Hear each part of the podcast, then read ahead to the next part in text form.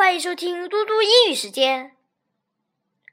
今天我要阅读的是第二单元第四部分。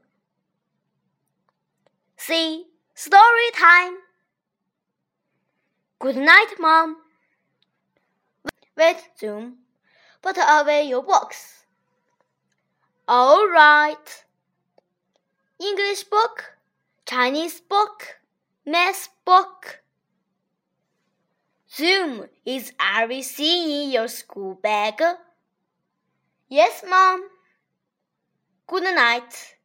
Sweet dreams. Some more? No, six. I'm four.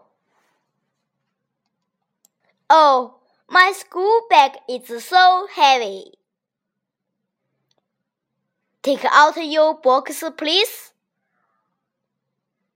Oh, sorry. 谢谢大家，明天见。